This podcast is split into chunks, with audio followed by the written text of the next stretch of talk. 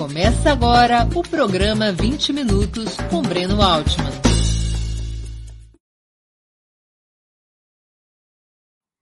Bom dia!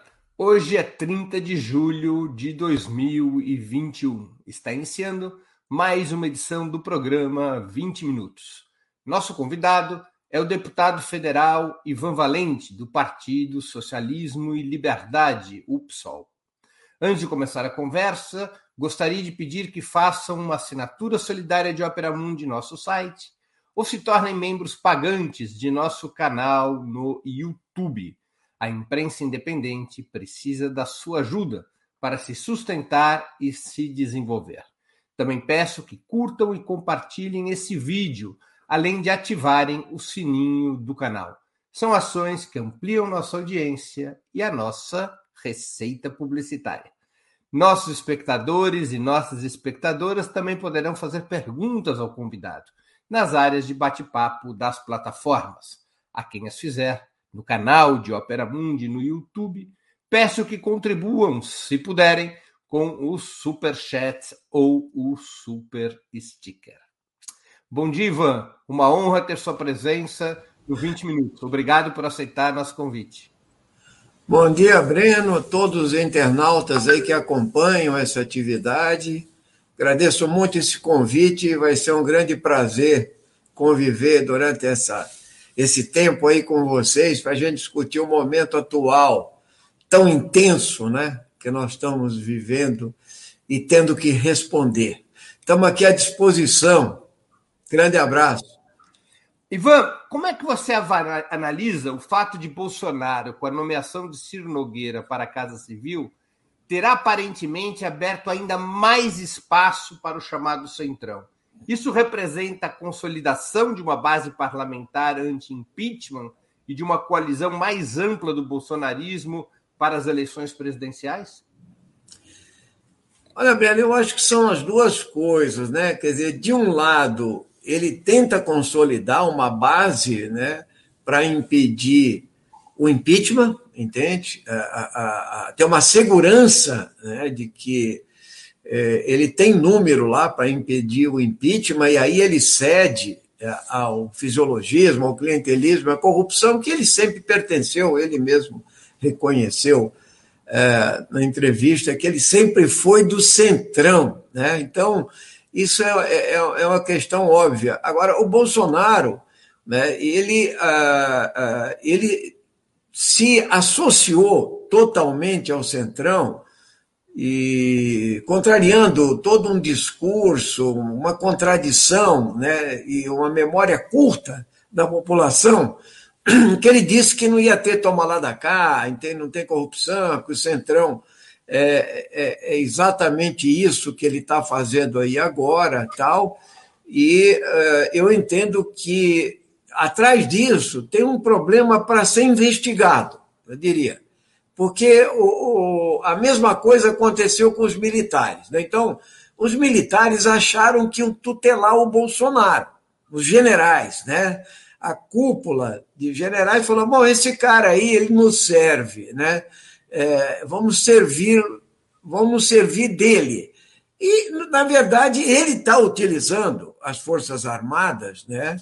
E, e lameando as Forças Armadas mais do que elas já têm de tradição, de golpismo, de ditadura e etc., mas para servir aos propósitos imediatos dele, que é a reeleição e o impedimento da, é, digamos assim, eu diria assim, ameaçar a sociedade com golpe de Estado. O Centrão é a mesma coisa.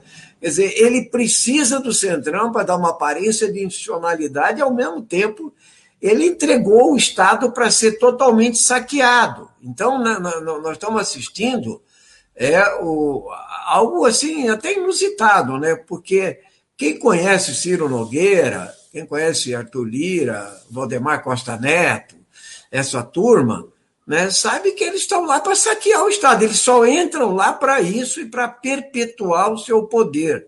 Né, perpetuar, ou seja, cada vez que, que eles entram nessa jogada é para ter certeza que eles vão eleger uma grande bancada e eles serão necessários a qualquer governo. Então, o Bolsonaro, nesse momento, ele está fazendo duas coisas. Né? Ele está tentando, entende, é, é, impedir o impeachment, que precisaria de mais gente na rua, vamos conversar sobre isso também, né? É, é, e, e ah, de outro lado, passar as reformas, ou seja, servir a, a, essa elite predatória brasileira do capital financeiro, do agronegócio, é, dando mais uma estabilidade institucional. Então, é, eu acho que são as duas coisas ao mesmo tempo. De certa forma, um desespero, e de outra, é uma forma de manipular também, seja o centrão, seja os militares. Muito se fala, já que você tocou nessa questão militar, do papel hegemônico ou do papel protagonista do partido militar no governo Bolsonaro.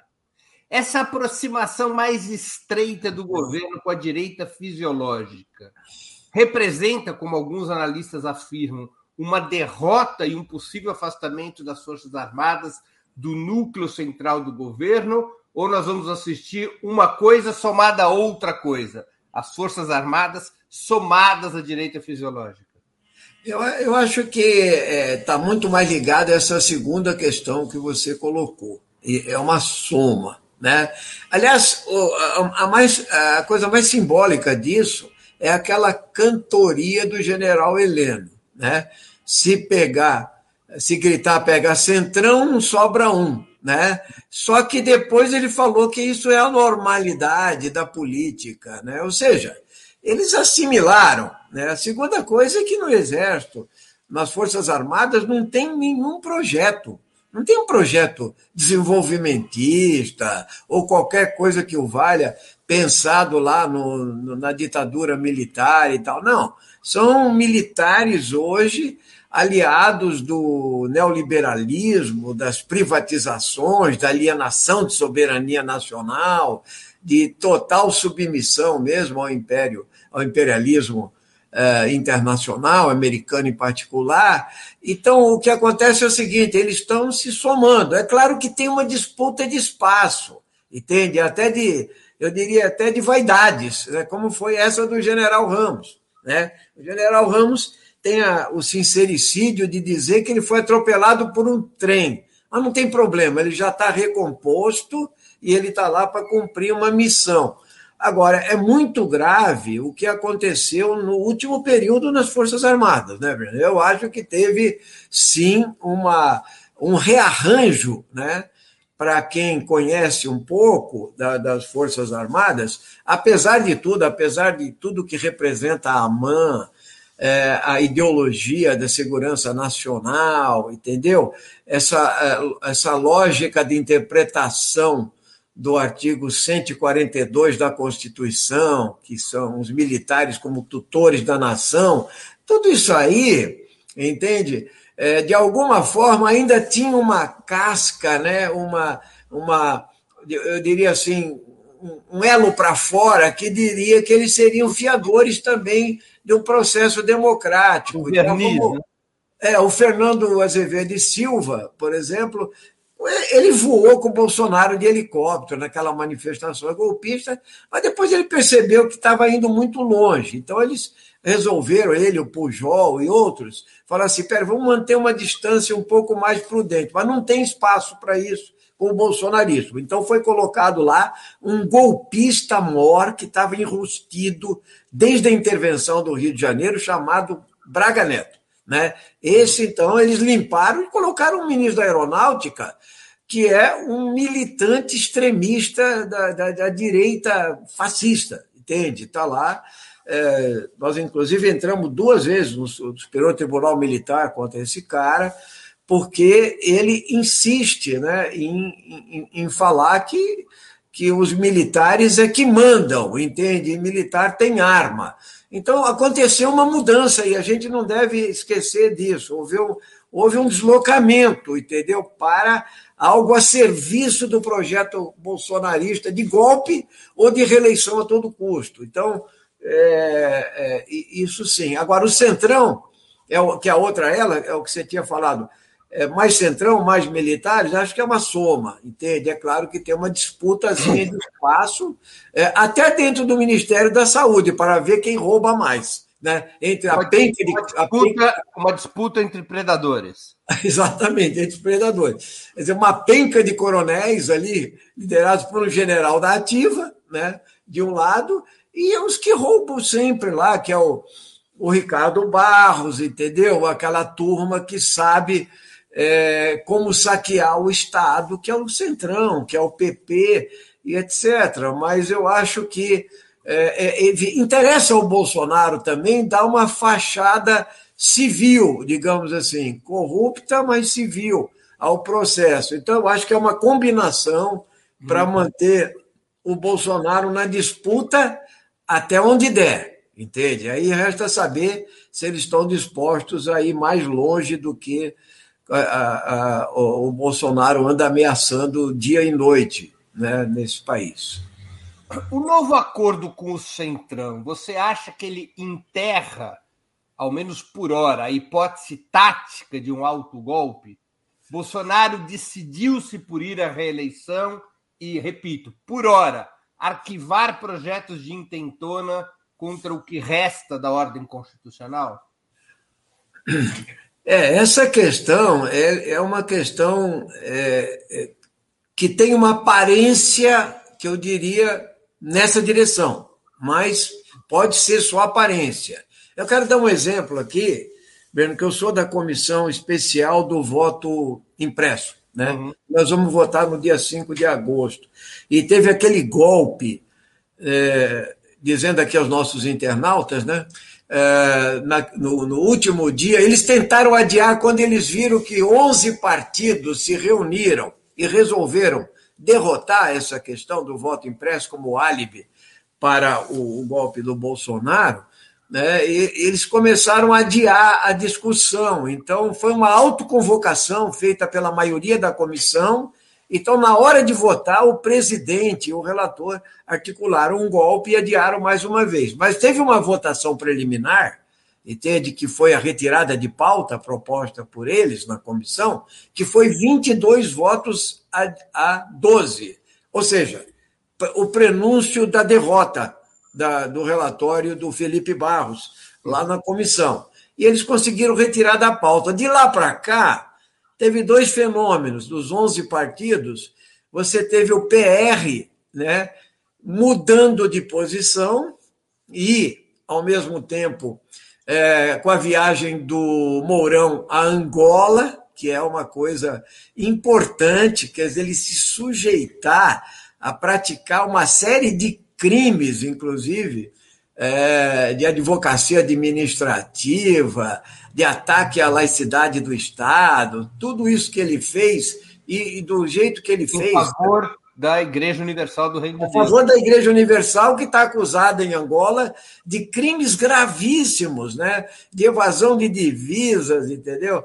De sonegação de impostos, de racismo, de organização criminosa, associação criminosa.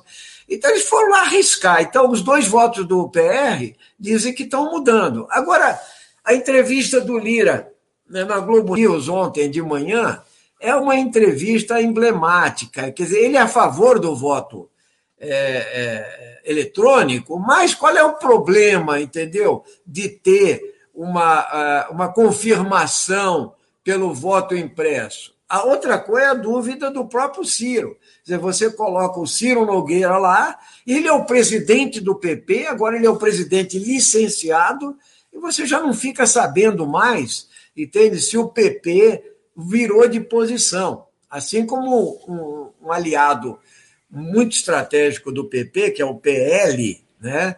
É, do Valdemar Costa Neto, ele estava é, numa linha de negar o voto é, impresso. Mas sabe como é que é, né? Pode cair mais dois ministérios aí, você concorda? Quer dizer, o Centrão tem uma boca desse tamanho tal, e eles estão tomando conta para saquear o Estado. Então, nós temos aí o seguinte: pode ter uma prorrogação, pode ter, vamos ver no dia 5, entende? Mas de qualquer forma já vai ser mais apertado. Isso para quê? Para manter o discurso bolsonarista, golpista, que é o que ele fez ontem. Aquela aquela farsa né, que, que ele montou ontem, que é desmoralizante, né? porque se nós estivéssemos num país em que instituições de fato funcionassem, era para dizer que o Bolsonaro cometeu um crime de responsabilidade todo dia. Então a PGR não age, o ministro da Justiça estava do lado, é um escárnio, um escândalo, que, é que era um cara da Polícia Federal. Né? Então, é, isso tudo mostra o seguinte, né? Eles vão manter a tensão, eles vão manter. E o Centrão, como você. A sua pergunta original. Então, o Centrão pode ser avalista disso?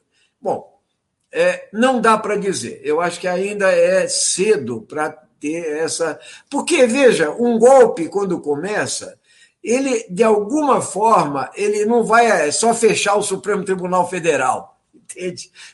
Ele, quando começa, ele deslancha e ele acaba atingindo o próprio Congresso. Então, atingindo o próprio Congresso, é evidente que muda-se a correlação. E também porque é, não está claro que, que, em pleno século XXI, aí, duas décadas depois, né, nós vamos fazer uma quartelada uh, a, a, lá, país da América Central e tal, ou então ter um resultado como esse da Bolívia né, em que eles causaram um imenso mal, foi um golpe da polícia amparado pelo exército, é, mas eles tiveram que engolir é, com poder popular, lógico, na rua, né, o mesmo resultado que o Evo Morales tinha conseguido, o Arce conseguiu e voltou ao processo democrático na Bolívia. Então, nós estamos vivendo esse processo que é, é incrível, assim, né, como diuturnamente se gera notícias ruins e ameaças à democracia diariamente. Né? As pesquisas mostram, Ivan, o Bolsonaro enfraquecido, até mesmo com viés de baixa. Ele pode se enfraquecer ainda mais. Você acha que essa situação já é irreversível ou Bolsonaro poderia se recuperar?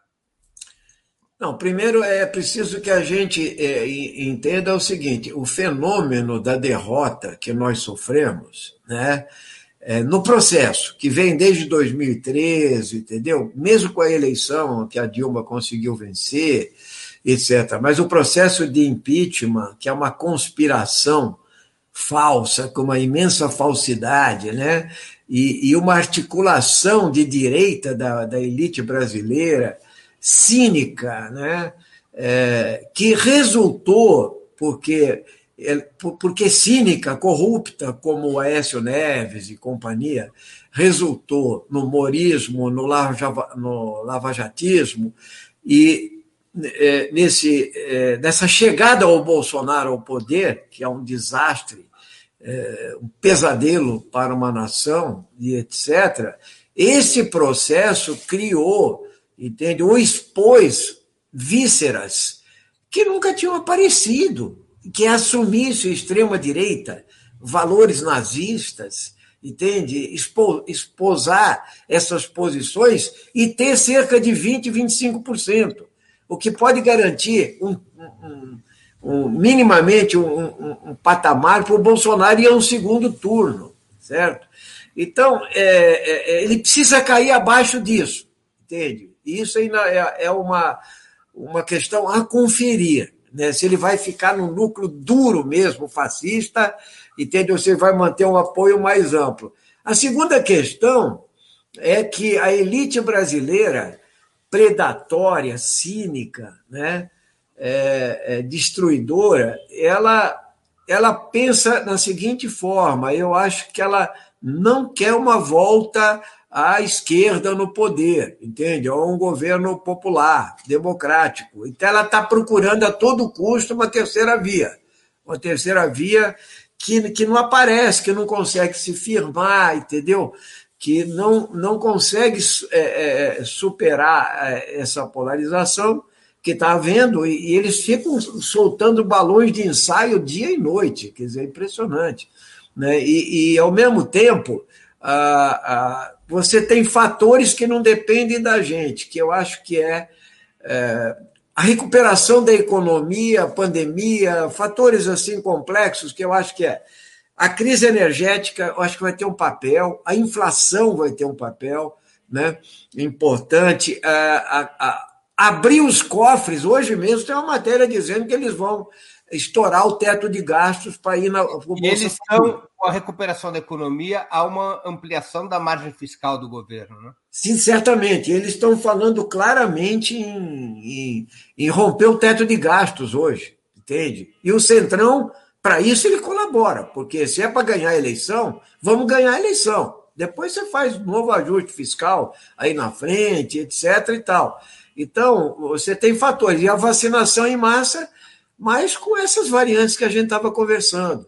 Quer dizer, ou seja, eu acho que a crise da vacinação, da, ou, ou, da pandemia, ela não, não se esvai de repente, se resolveu o problema, não, num país como o Brasil e nessas condições. Então, o que eu quero dizer é o seguinte: uh, o Bolsonaro, entende, ele não é competitivo hoje. Ele não é competitivo, ele perdeu, entende? É, é, é, musculatura, é, per, perdeu apoio, ele está muito baseado num núcleo duro, mas surpreendentemente ele mantém uma estatística que é um horror, né? Você falar que o Bolsonaro tem 20, 25%, é impossível. Entende? Porque o Temer tinha 3, 2, a própria Dilma tinha um dígito, entendeu? E, e, e, e tinha sido a melhor a presidente mais bem avaliada quatro anos antes e tal. Então, como é que o Bolsonaro mantém essa questão e como é que nós temos uma elite entende, que é capaz de fazer operações é, é, que sabem que são antidemocráticas, que são isolamento internacional. Então, nós precisamos ganhar uma vantagem muito grande, muito mais avassaladora, com mais gente na rua, entende? Para empurrar o Centrão e o Congresso Nacional e, ao mesmo tempo, fazer um isolamento é, grande, eu diria assim, porque o Bolsonaro trabalha com o politicamente incorreto, com o que há de senso comum mais atrasado na sociedade, e isso tudo mantém um eleitorado, por incrível que pareça, né? mas mostra ainda o nível de consciência e de organização que nós passamos. Então, não dá para dizer ainda, mas que eu tenho que é certo que ele perdeu bastante isso é certo. Que hoje a estampa é de que ele perderá as eleições. Não é à toa que ele está desesperado para não, não chegar às eleições nessas condições que ele está. Ele, ele pode sabe... reverter, você acha? Não, existe um espaço ainda é, que é uma interrogação, mas eu acho difícil. Minha opinião é que ele a tendência principal é a derrota do Bolsonaro. Agora, tem uma coisa que eu acho que o Bolsonaro é, ele é uma figura incontrolável. Então, ele mesmo, com a, resguardo, é, res, respaldo militar, respaldo do Centrão e tal, é capaz de produzir fatos né, que podem gerar uma desestabilização dele mesmo, do governo dele. Entendi. Então, é é, é, é, essa figura ela não é previsível, entende? No sentido linear da política. Então, pode até mesmo acontecer uma situação inusitada em que, num determinado momento, os militares resolvam se livrar do Bolsonaro e estabelecer um governo provisório com Mourão. Pode até, nem essa hipótese pode descartar ela não é totalmente descartável, ela é improvável, pelo que o Mourão, ele também é um golpista. Veja que ele foi tirado do terceiro exército, é, ele ameaçou o governo da Dilma, né? Ele ameaçou, ele só que naquele momento existia um legalismo maior, mas ele saiu, ele foi tirado porque ele queria dar um golpe, ele não aceitava a democracia. Agora ele está com um discurso que golpe é coisa de República das Bananas, entendeu? Quer dizer, é um não dá para acreditar. Ao mesmo tempo, ele vai a Angola se humilhar lá e tem de fazer um papelão daquele para defender a Igreja Universal, ou seja, o governo, mas ele sabe também que ele não está mais no governo, no próximo, se for do uhum. Bolsonaro. Ele não, não será o vice. Agora, é, em determinado momento, o nível de, de insanidade aparente do Bolsonaro, eu digo insanidade aparente porque é, são a coisas. Essa loucura. É, a, a, esse caminho é perigoso, né? esse caminho da loucura. Ou da interdição apenas do Bolsonaro, teve alguns que pediram, como o Roberto Romano, que faleceu agora aí. Era muito Esse... amigo seu, né, Roberto Romano? Eu me lembro dele eu me lembro do Roberto Romano em campanhas eleitorais tuas. Não, foi. Tive uma relação muito boa com ele. Ele foi muito muito leal, ele foi da Frente Parlamentar Defesa da Ciência e Tecnologia conosco, trouxe muitos cientistas para isso, fizemos um trabalho importante. Ele ficou insatisfeito com o PT, eu era do PT na época, né, que eu tinha maior relação, e ele, ele, ele, ele e Antônio Cândido tiveram um papel muito importante no atrito que eu tive com a Folha de São Paulo, que mentiu a meu respeito é, mentiu e depois pediu desculpas, porque o, o Otávio Frias me ligou, entendeu? E o Zé Carlos Dias também. Mas eles tiveram um papel essencial porque eram figuras que têm uhum. uma, um peso intelectual né, grande. Mas voltando, a ideia, é, é, a ideia que nós estávamos falando era o seguinte: o Trump fez algo pensado, o Trumpismo. Ele criou uma ideia, essa maré das fake news, entende? Essa estratégia das fake news, da mentira, né? É, trazida pelo Steve Bannon e, e, companhia aí, da qual o Eduardo Bolsonaro, o Bolsonaro são admiradores, esse, esse terraplanismo lá, isso foi uma coisa trazida, entende? É uma coisa pensada. Então, é, não é assim só loucura, mas ao mesmo tempo pode produzir tamanhos absurdos que é, podem desestabilizar o próprio governo, porque uma coisa que você pode dizer é que o Centrão ele não é irracional, ele é racional, entende? Então, o Centrão ele faz cálculos políticos e cínicos. Então, se você pegar o Congresso Nacional, você vai ver o seguinte: o Bolsonaro fala uma barbaridade, aí você vê na tribuna da Câmara a esquerda, o conjunto, os partidos de oposição, no geral, em diferentes tons, mas vão para cima. E quem responde é meia dúzia de bolsonaristas raiz, que são verdadeiros delinquentes políticos, entende? Então, é, Napoleões de hospício, alguns e tal, entende? E, ao mesmo tempo, é, o Centrão mesmo não fala. Então, quando ele fala, é o Arthur Lira dando essa entrevista ontem na Globo News, que é é algo assim pastoso, entende? Muito bem pensado para fazer sempre uma mediação e etc. Mas nós sabemos o que o Centrão pensa e faz. São partidos de direita, né? de direita mesmo, entende? É, ideologia é, neoliberal e saque do Estado brasileiro. E são capazes de deslizar para o autoritarismo. Essa é a questão. Porque uhum. ninguém fica no PP impunemente, né? Então, 20 anos, né? quando mesmo na época da Lava Jato, acho que você tinha 80% dos nomes do PP enrolados lá na, é, em, em, em, Caixa 2 e outras coisas. Em outros Como é que você explicaria o fenômeno do bolsonarismo? Você destacou como é impressionante que um quarto, um quinto do país ainda apoiem Bolsonaro com toda a tragédia que ele provocou. Como se explica esse fenômeno? Eu, eu tenho, o, Breno, eu tenho, eu tenho é, da medida do possível, é, que o Bolsonaro não dá folga, né? então você não tem tempo nem para ler, para fazer nada. Você, você, você só opera para ver o que, que você derruba da, da estupidez dele, né? É, a estupidez, como eu diria eu acho, a estupidez humana, aquela comparação com, com o universo, né? o infinito. Né? Quer dizer, é, sobre o universo há dúvidas, agora sobre a estupidez humana não há dúvidas. Não há né? qualquer dúvida que ela seja O Bolsonaro é isso. Né? E eu estava pensando o seguinte. Eu fui ver, eu fui atrás um pouco da ascensão do fascismo, sabe? Na Itália e na Alemanha. E tem uma coisa que me chamou bastante atenção, inclusive é uma coisa que eu não tenho aprofundamento, né, mas é, tenho observado aí vários autores e amigas e amigos que têm estudado essa questão é, do ressentimento. O Bolsonaro adoeceu a sociedade brasileira. Né? Ele, ele tem um, o, ressenti, o ressentimento tem um papel, a derrota. O que o Hitler fez né, é, foi canalizar esse sentimento, entendeu? Do, do, da derrota, de uma classe média frustrada, de, de, de, da questão moralista, entende? Então, isso tudo é, leva a uma. Isso não é um, um fenômeno só da classe média, é do, do, do, proletariado também, entende?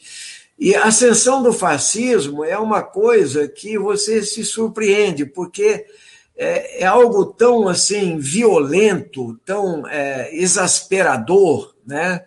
E outro dia eu li sobre aquele filme que você deve ter assistido, O Delito Matteotti, uhum é, do, do, do, deputado italiano que foi morto por milicianos. O ator é o Jean-Marie Volonté. Exatamente. Então, e, e, e, você fala, poxa, como é que eles chegam naquilo? E eu estou vendo as nossas milícias aqui, o, o, Bolsonaro ele está produzindo milícias que tem, tem uma lógica nas coisas. O armamento desses cacos, aliás, está no jornal hoje, entende? Que o descontrole das armas no nosso país é uma coisa absurda. Ele triplicou a venda de armas, ele liberou. Nós tomamos várias iniciativas, o Supremo tem iniciativas, o Congresso tem, é, para tentar limitar, mas tem 30 decretos do Bolsonaro, etc. É, essa lógica de criar corporações, entende? Os motociclistas apoiam ele, né? os caminhoneiros apoiam ele. Ele, ele tem um lado que é algo assim, é, eu não diria que eles têm um formulador fascista, sabe? Mas é impressionante como eles se encontram. É só você ver a passeata do Mussolini e você ver o Bolsonaro liderando a Agora, mas no caso da Alemanha e da Itália, você teve uma situação muito dramática, que foi a Primeira Guerra Mundial. A guerra, exatamente. No Brasil, nós não tivemos nada semelhante. Da onde vem essa frustração? É é, eu acho que é um trabalho também feito pela elite é, é, nossa, que de, sempre deixou uma porta aberta para a negação da política. E nisso eu incluo a TV Globo, entende? Nisso eu, eu, eu incluo a elite brasileira cínica. Toda vez que você vai dar um golpe de Estado, desde o Getúlio, passando pelo Jango, e etc., você tem que tirar da cartola a questão, naquele momento, em algum momento da subversão, outro momento mais da corrupção, como foi o caso do Getúlio, como foi o caso aí do problema do lavajatismo, tirando os erros que o PT cometeu como esquerda, tal, que eu não quero entrar aqui agora, mas porque eu saí do PT, não por isso, porque rebaixou o programa, porque é, essas alianças espúrias, de alguma forma, levam a problemas gravíssimos, né? É, mas o que, o que eu quero dizer é o seguinte: o lavajatismo é uma coisa que trabalha o senso comum. Se você pensar o que foi aquele, aqueles anos de Rede Globo com aquele tubo de dinheiro da Petrobras saindo dinheiro, é uma simbologia. Aquilo cria uma imensa uma subjetividade na cabeça das pessoas, inclusive dos trabalhadores, e mais ainda da classe média, dizendo: enquanto eu trabalho, eles roubam. Então, o problema do Brasil é o assalto aos cofres públicos. Então, o problema do Brasil não são as mudanças estruturais que nós precisamos fazer no país, o ataque à desigualdade. Não é desigualdade, não é, é a corrupção é corrupção. Então, isso tudo é um carimbo, entendeu? Enorme e tal, que gera frustrações, gera uma imensa agressividade e impede o pensamento de uma mudança estrutural ah, na sociedade brasileira. Então, é, tudo isso nós temos que levar em consideração, inclusive. É, por isso que a gente não deve desprezar essa questão da ética na política, entende? Porque ela, ela tem um imaginário. A ética é, é, é obrigação, não é virtude. Entende? O problema é quando você trabalha esses elementos e a elite brasileira é especialista nessa questão, entende? E depois, cinicamente, eles falam: poxa, deu um Bolsonaro na vida, como se eles não tivessem nenhuma responsabilidade no golpe institucional de 2016, entende? Na ascensão do Bolsonaro e do bolsonarismo limpo. Então, eu digo para você que é um, é um, pouco diferente, sim, você tem razão, de uma coisa muito concreta, que é o nazismo, a derrota militar, né? é, e, e, as consequências de uma guerra em termos de miséria, de recuperação, de destruição, e, e é do Brasil. Mas no Brasil também tem uma destruição, que é o seguinte: você não consegue, num país com um enorme potencial, e tem de algum momento é, alavancar para o futuro. Eu digo assim, é, é, crescer de, forma sustentável, ter uma educação pública de qualidade, entendeu? Implementar o SUS, que foi um grande, uma grande vitória né, na, no, no, no, na Constituinte, etc. Distribuir renda, gerar emprego, ter um projeto de nação. Essas coisas não se materializam, também não estão no imaginário, porque não está no imaginário um programa político. Né? E aí é, tem as nossas limitações todas históricas. E não, não é um problema imediato, é um problema de construção, mas eu acho que tem um ressentimento que foi criado, entendeu? Que fez brotar esse, é, é, é essas ideias extremistas de direita e tal, sem projeto, né? É isso que eu. Entendi. Deixa eu mudar um pouquinho de assunto, Ivan. Qual é a tua avaliação sobre as mobilizações populares iniciadas no dia 29 de maio? Representaram uma mudança importante na conjuntura? Provocaram alguma alteração no equilíbrio de forças no parlamento? É, eu acho que as manifestações é, foram um grande ganho, excelentes, entendeu? Eu, inclusive, mesmo bem mascarado protegido, fui às manifestações e tal, é, mas insuficientes insuficientes para a resposta necessária para mexer peças do xadrez político ainda.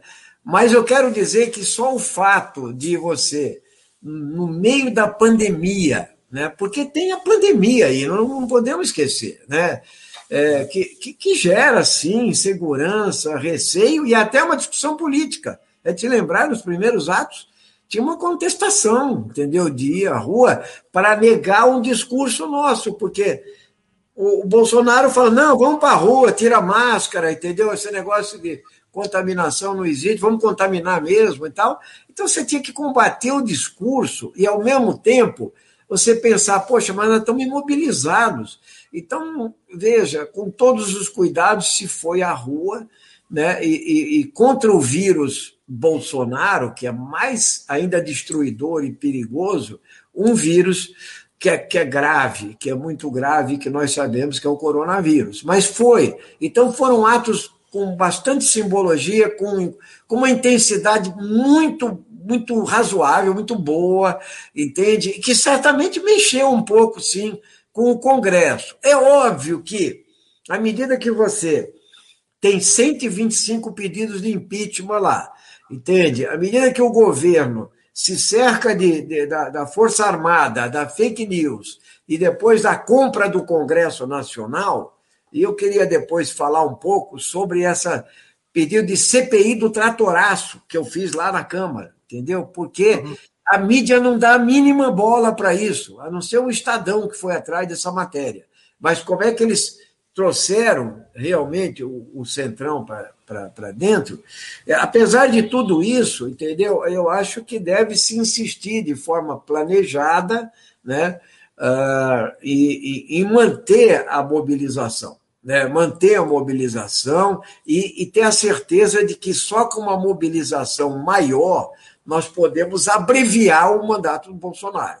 Eu acho um erro, é, é, é um erro de alguns setores, achar que nós poderíamos é, dizer o seguinte: o Bolsonaro está caindo nas pesquisas, vamos esperar o processo eleitoral. Então, eu acho que essa passividade ela é perigosa, porque o Bolsonaro é, é uma figura destruidora. Né? Ele, ele é capaz é, de, de, de coisa. Aliás, ele foi eleito dizendo: Eu vim para destruir né? e para confundir também. Então, é, a ideia de manter a pressão, inclusive com aceleração mínima da, da vacinação, né, é manter os atos com preparo maior, com, com, com uma estratégia bem definida, é, e ao mesmo tempo que a gente mantém alto o padrão de denúncia e, e, e cerco. Né? Mas eu acho que foi muito importante essa ida às ruas, entende? E, e, e eu acho que as pessoas ganharam confiança, entende? Então, não foi manifestação que produziu mais contaminação, porque quando você toma os cuidados necessários, é, e, e, isso é, é, superado. Então, é, precisa continuar. Eu acho que os atos e a, a, força da mobilização de rua é que pode nos tirar é, desse impasse, entende, que nós estamos vivendo. Há um debate na esquerda, Ivan, sobre como se relacionar com a oposição de direita. Você acha que deveria ser seguido, por exemplo, o mesmo modelo que houve na campanha das diretas, de frente ampla entre esses setores e a esquerda, ou deveria ser consolidado um sistema de dois blocos separados, a oposição de esquerda e a oposição de direita, que eventualmente fazem acordos contra o Bolsonaro? Olha, o que eu estou observando nessa questão é o seguinte: você percebeu que o MBL e aqueles outros movimentos de direita, né, não necessariamente partidários, eles mesmos já se auto-isolaram. para a rua. Ele, é, ele vem para a rua, ele já fala: não, o nosso ato é dia 12 de setembro, se eu não me engano. Sim. Né? E é o seguinte: não, não vamos nos misturar com, a, com, a, com, os, com os atos da oposição ou da esquerda tal. Então, isso já é um delimitador. Então, não, não vai acontecer, porque esses setores são ultra neoliberais, de um lado, entende? E de outro lado, eles têm uma ideologia muito anticomunista, de direita. E eles não têm é, a tradição de convivência, inclusive parlamentar. Entende? Inclusive parlamentar. Bom, no caso do PSDB, com aqueles incidentes que nós verificamos aí com o PCO e etc., eu acho que aquilo ali é uma besteira. O problema é o seguinte: a cúpula do PSDB não quer ir para a rua, entendeu? Porque ela sabe que ela não tem muita capacidade de mobilização. O que vai é um setor da base, entende? E aí, eu, eu acho, eu acho que, que é um erro você expurgá-los da manifestação. Isso é uma tolice, entende? É, não tem nada a ver. Se eles foram até lá, eles botaram um caminhão de som e eles estão falando contra o Bolsonaro, então vamos fazer, entendeu? Vamos caminhar junto e vamos tirar aí esse, esse mal maior, esse pesadelo, afastar esse pesadelo daí. Agora, é, eu vou, dizer, vou quero dizer para você o seguinte: com a minha experiência de, de, de convivência é, institucional, parlamentar, desde deputado estadual, com o PSDB, eu digo a você que o PSDB mudou muito, entendeu? O PSDB já teve pessoas é, realmente, particularmente parlamentares, que eram mais democratas mesmo, entendeu? Que vem de uma lógica do Covas, e tal, do, mesmo do Fernando Henrique, etc. Mas quando você vê o Bolsodória, quando você vê a, a, a, a, qualidade da bancada, por exemplo, o relator da reforma tributária hoje é um deputado do PSDB do Pará. O que, é que esse cara está fazendo ali do lado do, do, do, do, do Guedes, se o candidato dele, que é o Dória, que já é um cara de direita, entendeu? eles dão palanque para o próprio governo. Então, é raro eles. Em alguns momentos, eu tenho mantido até alguns contatos com deputados do PSDB, paralelamente no Conselho de Ética da Câmara, dos, dos deputados, e aí sim, às vezes a gente consegue um grau de alianças. Mas como bancada, não. São muitos é, é, governistas, chapa brancas, como o DEM, entende? Também. Quer dizer, uma coisa foi o, o, o, o ex-presidente da Câmara, Rodrigo, né? Maia. Rodrigo Maia, entendeu? Mas é, outra coisa foi o que o DEM fez. O DEM foi para o colo do governo e tal, e agora está se afastando porque sabe que é um projeto também é, que pode naufragar é, rapidamente. Então, é, eu, eu diria o seguinte: vamos junto. Quem quiser ir para a rua, vamos para a rua, entende? Fora Bolsonaro, impeachment já, entende? Estamos juntos, entende? Como foi o super pedido de impeachment, entende? Então, se, se o Kim Kataguiri e seu Alexandre Frota, entende, eh, assinam o pedido, não vejo problema, entendeu? Nós não estamos, não queremos ser nem os campeões, etc. E, e, eu acho que o que soma nesse momento para derrotar essa, esse, esse protofascismo brasileiro, tal, eu acho que deve ser amparado. O que eu acho só que quem está indo para a rua lá são pessoas que têm um grau de insatisfação maior. Então, o que, que aconteceu? A Tabata Amaral foi para o caminhão do PSDB, você está entendendo? Então, é, ele não foi no caminhão principal da oposição, né? porque também sabe o que fez no verão passado, né? votou contra a Previdência, é, contra os trabalhadores na Previdência, tal, essas coisas todas. Então, uhum. é, mas eu acho que se eles vão nos atos, eu, eu, eu, eu, eu acho que é positivo. Qual a tua opinião sobre ações de propaganda como a da queima da estátua do Borba Gato? reivindicada pelo grupo Revolução Periférica. Ajuda ou atrapalha a luta popular? Não, eu acho que a. Que a é óbvio que a, nós, nós estamos numa época de polarização muito forte e tal, e talvez é, pudéssemos é, travar um debate de alto nível nessa questão, mas o, o, as coisas estão trabalhando simbolicamente. Então, lógico que é uma, é uma uma ação meio espontânea, não é uma ação partidária e etc., mas tem uma simbologia forte. Eu acho que a simbologia é, é, um, é um absurdo a gente continuar. É, particularmente aqui no estado de São Paulo é uma loucura, porque essa ideia de, de Raposo Tavares, entendeu? Fernão Dias, Fernão Dias, entende? É, é até uma curiosidade, Breno. Eu fiz, quando eu fazia engenharia aqui em São Paulo, pra, antes de entrar na clandestinidade, eu, eu, eu, eu, eu tive que fazer matemática para poder dar aula, sabe? Eles não estavam mais aceitando engenheiro dando aula. Então eu fui fazer filosofia lá em Itajubá, entende?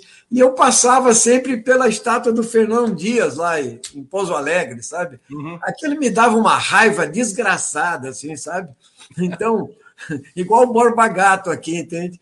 Eu, fico pensando assim, Fernão Dias, Raposo Tavares, Borba Gato, não sei o quê, Avenida dos Bandeirantes, Rodovia dos Bandeirantes, então, quem foram esses caras, entendeu? Não tem memória, isso devia estar tudo no museu do Holocausto. Eu tive uma vez em Berlim, tem um museu da tortura dos nazistas, é lá que devia estar a estátua, tá entendendo? Desses caras. Então, eu acho que chama atenção, mas eu, eu, e, ao mesmo tempo, né, é, é, é, tem que tomar um certo cuidado para não virar o centro da política, isso aí, porque isso não é o centro da política no momento. Entendeu? Mas, de alguma forma, é uma ação simbólica, sim. E quem foi defender o Borba Gato? Os bolsonaristas mais empedernidos, entende?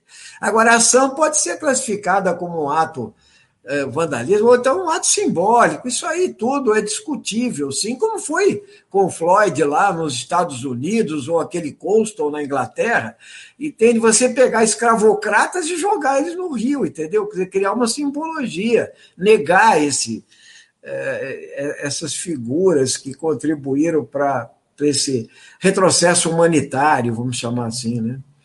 Tem uma pergunta de um espectador nosso, do Alexandre Gasparotti Nunes. Qual a tua avaliação sobre as jornadas de junho de 2013? Bem, eu particularmente participei de todas as manifestações em 2013 e, num primeiro momento, essas manifestações foram lideradas pela esquerda, entende? Que era contra a passagem de ônibus e tal, e teve aquela é, famoso enfrentamento ali na Rua da Consolação, com a repressão violenta e tal, que produziu um mega ato lá no, no, no Lago da Batata. Né? Uhum. E, e, aí sim é, foi uma coisa é, muito estranha o que aconteceu, porque era uma manifestação volumosa, entende? Ela ganhou um, uma expansão é, fantástica, né? E eu me lembro de que a gente andou pela Faria Lima até o final, depois para subir para Paulista tal. E aí começou a aparecer um negócio de baixar a bandeira, sabe? Baixa a bandeira aí dos partidos. Não tem partido aqui. Eu nunca tinha visto aquilo lá, entendeu? Aquilo ali, para mim, era uma surpresa. E, bom, eu, particularmente, aquela manifestação eu considerei como uma hegemonia de esquerda, ainda. Mas apareceu uma direita e uma direita estranha, entendeu? Uma direita que me pareceu forjada em lutas marciais, entende? Um negócio muito estranho, né? Então, isso aconteceu, foi parar lá na Avenida Paulista, teve muita gente que achou estranho, e no outro ato, aí sim, quando apareceu na Paulista, eles tomaram ares de agressividade em cima das manifestações e das bandeiras dos partidos de esquerda. Então, ali eu considero o nascimento, a exposição, entende, de uma primeira vez de uma direita assumida fascista, entende? É, é, colocada como antipartido, né, como anti-esquerda, na verdade, anti-movimento, e que depois contaminaram todas as manifestações que eram contra a questão da Copa, da, da, das Olimpíadas e etc., que aí somava gente que era de esquerda, entendeu? E ao mesmo tempo se aproveitavam também, entende? Agora, teve um enorme desgaste para o governo da Dilma Rousseff, aquilo lá. Foi um, um, um, uma coisa que já foi aproveitada dentro da crise. Né? É, é, quer dizer, a crise econômica se aguçava, teve os erros da esquerda, que é essa, essa euforia com Copa, com, entendeu? com gastos é, extraordinários em elefantes brancos e etc., que deram vazão a isso, e a direita se aproveitou. Então, eu considero divergente até de pessoas dentro do meu próprio partido, que acham uhum. que é, aquilo era a, o, um, um corte epistemológico na esquerda, digamos assim. Não tenho nada, eu não tenho essa visão, não. Entende? Eu tenho uma visão de que ele começou, sim, com uma hegemonia de esquerda, teve a participação da esquerda o tempo todo, mas ele foi o surgimento hum, de, de uma direita de massas agressiva entende? Que se expôs e que depois ganhou é, feições e tal, e que foi canalizado depois pelo Bolsonaro também, uma, uma parcela razoável. Ivan, todas as pesquisas indicam uma crescente polarização entre a extrema-direita, com Bolsonaro, e a oposição de esquerda, do ponto de vista eleitoral, representada por Lula. Na tua opinião, a terceira via já está definitivamente asfixiada nós iremos para uma disputa presidencial com essa polarização? É, nesse momento, né, eu, eu, eu, eu diria que ainda é cedo para dar uma resposta definitiva, entendeu? Acho que é, o Brasil é um país muito instável, entendeu? E muito sujeito à, à manipulação, hoje pelas redes sociais, acho as fake news, e etc. E os grandes meios de comunicação de massa, no geral, é, eles estão inconformados com essa polarização.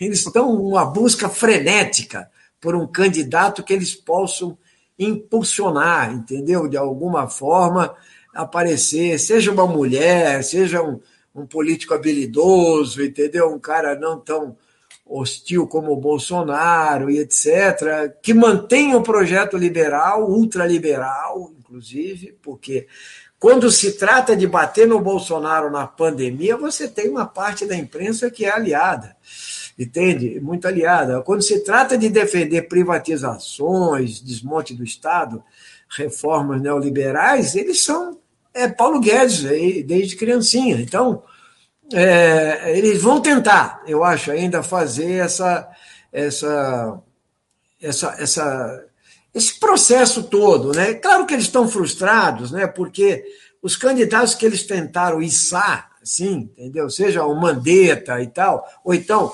ainda é, fazer a propaganda do humorismo, apesar de todas as derrotas aí no Supremo e, e esse escancaramento da parcialidade e da, do uso do Moro ministro do Bolsonaro, aquela história toda, eles ainda querem um, um Sérgio Moro, eles querem um, um, tucano menos é, rejeitado que o Dória, sei lá, entende? Alguma coisa assim, mas é, eu, eu acho que, como o Bolsonaro hiperpolariza o, o, o, debate, não é simples que aconteça isso aí, entende? É, e, e, eu acho que qualquer, por exemplo, se a vacinação avança, o Bolsonaro vai querer capitalizar, porque ele é governo. Se a economia melhora, o Paulo Guedes vai dizer que é graças a eles. Então, o espaço para esse, esse negócio crescer, essa, essa, é, essa alternativa, ela não é hoje favorável, não. Eu acho que não está simples para eles a situação. Não dá para dizer é, essa ideia de, de que eles já perderam, entende? Eles estão fora do jogo e tal, e a polarização é o Lula e o Bolsonaro, coisa do tipo. Eu acho que ainda é um pouco cedo, mas a tendência principal nesse momento é essa, entende? E o papel do Ciro Gomes? Você acha que ele pode vir a se tornar, ou existe a hipótese dele se tornar, é, uma saída heterodoxa para a terceira via, como o Fernando Henrique o foi em 94? É, eu acho que o caso do Ciro é um caso muito peculiar, né? Assim, porque ele mantém uma, uma, uma votação nas pesquisas, né? Que ainda o coloca em terceiro lugar, tá? Então ele, ele tem uma resiliência, né? É, a partir do Nordeste, particularmente do Ceará e tal, mas ele já virou uma figura nacional, porque ele participou de muitas eleições, né? Então, de alguma forma, ele tem alguma memória. O problema do Ciro é que ele, ele conseguiu fazer coisas que o. Por exemplo, se ele tivesse apoiado o Haddad no segundo turno, entende? Ele tinha uma credencial, você entende? Ele, ele jogou fora essa credencial. Ele fez questão de jogar fora essa credencial. Ele fez um cálculo absurdo, entende? E eu tenho uma relação com o Ciro, foi deputado lá comigo, entendeu? Encontrei com ele no aeroporto de Brasília aí, um pouco antes da pandemia e tal, batemos um papo lá no, no é uma figura que dá para conversar e tal, mas ele tem coisas que o afastam. Então, tem, eh, o que acontece é o seguinte: agora, a elite brasileira é capaz de é, ela não, o Ciro não, não é, não é, é, é prioridade para a direita, eu diria assim. Ele não é o candidato da direita. Ele não é confiável. Ele, Hã? ele não é confiável para a direita. Ele não é confiável para a direita, inclusive programaticamente, em termos de projeto econômico e, e, e tal. Então, ele, ele, o, que, o que pode acontecer é, é, é, a direita vai apostar em outros candidatos para tentar içar é, é, outra, outra figura e etc. Agora, eu gostaria de, de, Eu acho que o Ciro tem uma esperança ainda, ali residual, entende? De que a elite brasileira. Não é à toa que ele contratou lá o. Como é que João chama aí? O, o marqueteiro do, do Lula, que foi condenado lá, aquela história toda. O João Santana o Santana, então, ele. Porque ele está tentando ser uma alternativa e tal. A, a, a, polarização atacando o Lula. Bom, com isso ele perde totalmente uh, na forma como ele o faz, entendeu? É, com uma é, é, é, ele perde qualquer possibilidade de um apoio simpático do campo de oposição, entende? Então, o PDT está tá, tá, tá cometendo muitos erros, muitos erros lá no Congresso Nacional, sabe? O, outro dia mesmo eles falaram a favor lá do, do, do PL da, da grilagem, eles vacilaram nessa questão do voto impresso, não necessariamente o Ciro, tal, mas é, então eu acho que o Ciro tem uma expectativa que sobe para ele. Em última instância, o Lula vai ganhar, a elite vai atrás de um cara que não dá, o Bolsonaro caiu, aí sobra para ele, entendeu? É uma hipótese só, entende? Eu acho mais improvável que isso aconteça, eu acho que não, entende? E é difícil para, para que isso aconteça. Ivan, o PSOL, desde a sua fundação, sempre lançou candidato próprio a presidente da República. Dessa vez estaria disposto a uma coalizão com Lula desde o primeiro turno? Qual é a sua opinião? Bom, eu, é, essa questão é, é, a seguinte, né? Nós sempre lançamos candidatos próprios. Né? O pessoal pode dizer que saiu do ventre do, do, do, do, do PT, né? esmagadora maioria de seus ativistas, militantes e tal, e dirigentes, né? e lançou candidatos próprios todo o tempo, sem nenhum. É, sem nenhuma dúvida, até em 2018, né, quando o Boulos veio para o PSOL e e, e, teve que competir contra o voto útil, né? Um voto útil muito forte, tal, porque o Bolsonaro já era o candidato. Só que o Bolsonaro era aquele, aquele cara que corria por fora, o outsider, ele não era isso que está aí, três, quase três anos de governo e essa destruição toda. E nem se achava que o Bolsonaro, naquele momento, é, ele era apenas uma possibilidade, talvez até uma improbabilidade, porque teve vários fatores que contribuíram para a vitória do Bolsonaro. É, agora, é, o, o pessoal vai fazer um congresso em setembro, né? então nós não, não tomamos nenhuma decisão ainda.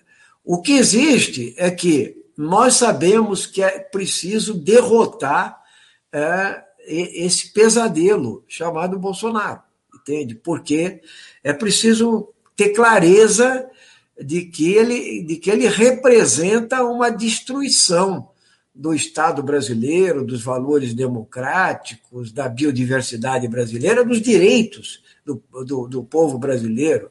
E ele representa o ódio, a intolerância e tal. Né?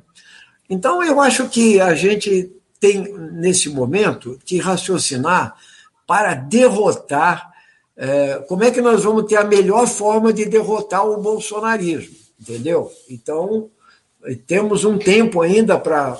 Mas estamos, temos abertura para discutir essa questão. É isso que está dado.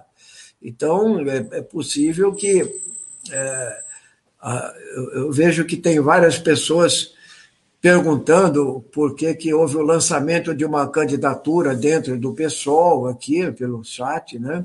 É a, eu, candidatura do Glauber Braga, né? Isso.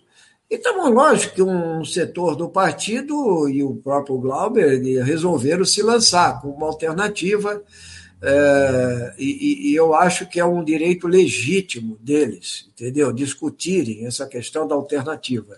Só que ela, ela vai ser discutida dentro de um contexto bastante diferente né, do que foram as eleições passadas. Eu diria que nas eleições passadas nós competimos dentro de algo meio mais ou menos chamado de normalidade, entendeu? Normalidade burguesa brasileira, de hegemonia do capital e etc. E, tal. O Bolsonaro né, é, é, é, e a continuidade de um governo que você, se você tiver mais quatro anos de Bolsonaro, você pode, para recompor essa nação, talvez levar 50 anos, entende? Do que, no, no que ele está fazendo. Então nós temos que pensar nisso, entende? E, ao mesmo tempo, está aberto a discutir com o conjunto da esquerda qual é a melhor possibilidade, qual é a candidatura que tem as condições melhores para derrotar. Então, claro que está no nosso horizonte. Agora, eu quero deixar claro né, para todo mundo que o PSOL, entende, é um partido que ganhou uma visibilidade política, né? Ele é um partido ainda pequeno, é, precisa mais capilaridade, mas ele é um patrimônio, ele é uma marca, entende? Então, é, eu diria que ele tem programa, tem projeto, né? É, é, é um partido de combate, ele teve um papel de, de, clareza nesse processo todo de crise, no impeachment, na prisão do Lula, é, é, no contra o lavajatismo, entendeu? E, e, então, e mais, e campeão, e eu acho que ele é um partido que se preservou nessas questões que a burguesia gosta de utilizar, que é a ética na política. Então, ele agrega valor, né? ele agrega valor e tem que ser levado em consideração. Entende? Então, é, eu espero que haja é, não hegemonismos, entende? Que haja clareza política, entende? De, do momento que nós vivemos. Então, derrotar o bolsonarismo implica também em se é, derrotar o Dória, entendeu? O Bolsonaro, derrotar outros é, aliados da, da direita e da extrema-direita e do neoliberalismo no nosso país e tal. E aí a gente tem que estar com, a, com as candidaturas que são ah, ah, dentro de uma, de uma lógica de tolerância, de sabedoria política, de unidade e tal, ah, saber fazer uma composição que seja necessariamente eh, eh, siga o objetivo maior. O objetivo maior é derrotar o bolsonarismo, é isso aí, porque você não pode jogar para os partidos se é, é, é, terem contradições internas nesse processo. Você, você, sair vitorioso, então todos têm que sair vitoriosos, minha opinião. Uhum. Tá? Você é favorável pessoalmente à tese de uma candidatura única de esquerda, de construir ou de tentar construir essa candidatura? Se essa candidatura for uma candidatura pensada nacionalmente, entendeu? Com, é, com todos os partidos de oposição é, é, e também agregar é, todos os, os acúmulos de todos os partidos, eu acho que esse é o objetivo das forças de esquerda. Uhum. Entendi. Ivan, a gente está encerrando aqui a entrevista, essa ótima conversa. É, eu queria te fazer duas perguntas que eu sempre faço aos nossos convidados. A primeira delas, qual livro você leu ou está lendo durante a pandemia e gostaria de sugerir aos nossos espectadores? A segunda é qual filme ou série assistiu ou está assistindo e poderia indicar a quem nos acompanha. É, é muito bom você ter feito isso. É boa tática essa sua aí de youtuber, né?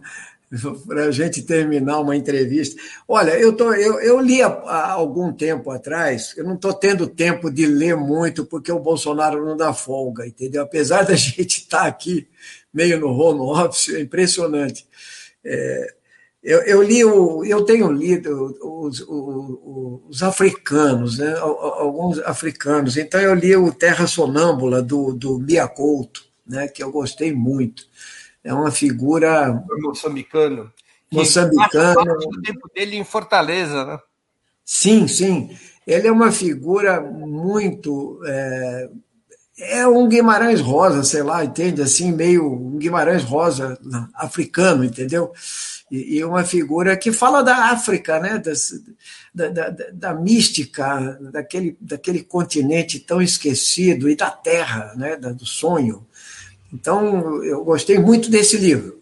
É, e eu estou lendo aqui, o Breno, um, um, eu ganhei de um, um amigo, e, e é esse aí que você projetou, o alfaiate de um, do Lúcio Magri, mas aí é para pensar a utopia, repensar tudo, né? porque eu acho que o partido mais importante do Ocidente foi o Partido Comunista Italiano, né? e ele deixou figuras é, espetaculares, né? Antônio Gramsci, Palmiro Togliatti e tantos outros, né? E o Lúcio Magri é um cara que participou pessoalmente desse processo interno, né?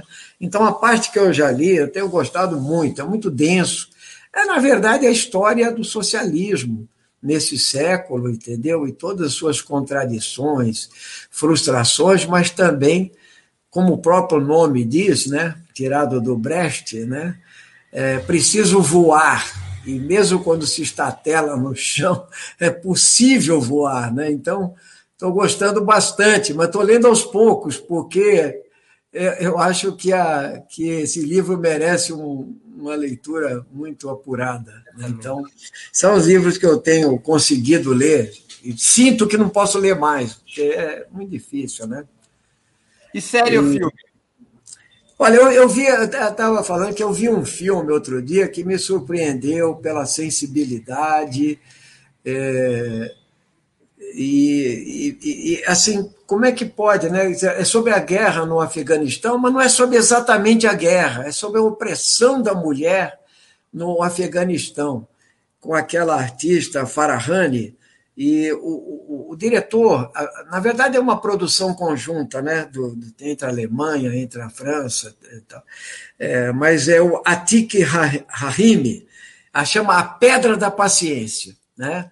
É um, é um filme maravilhoso para ser visto, entende? Porque é a resistência das mulheres, o valor das mulheres e a vitória das mulheres com todo o sofrimento que é a vida de uma mulher no Afeganistão. Né? Então, gostei muito desse filme. E, e, e, e, eu revi aqui nesses dias aí um filme que eu vi há muito tempo atrás com o Malkovich e, a, e a Debra Winger, né? que é um filme do Bertolucci, chamado é, O Céu que Nos Protege. Esse filme é de uma beleza plástica, de uma beleza é, política e assim de uma profundidade humana muito grande, entendeu? O Bertolucci é um gênio, né? E ele, você imaginar uma África desembarcar em Argel na década de 30, entendeu? E entrar pelo interior, pelo deserto do Saara, entendeu? Como é que é? Eu, eu, eu tenho, eu tenho uma, uma verdadeira assim, é, paixão por, pelo Bertolucci, eu acho ele um dos maiores cineastas, né? Mas esse aí, em particular, ele não vai tanto para a política como o 1900, né? Mas ele é uma figura. Esse filme é, é, ele é encantador e tem um término muito surpreendente, né? Então recomendo. Mas é um filme que tem já alguns anos. Muito bem. Deputado Ivan Valente, queria agradecer muito pelo teu tempo e por essa conversa de grande interesse, de grande utilidade para o nosso público, essa análise bastante ampla que você fez do momento que o país vive. Obrigado pela oportunidade que deu aos nossos espectadores, às nossas espectadoras e a mim mesmo. Eu que agradeço, Breno. Foi um prazer estar com vocês aí.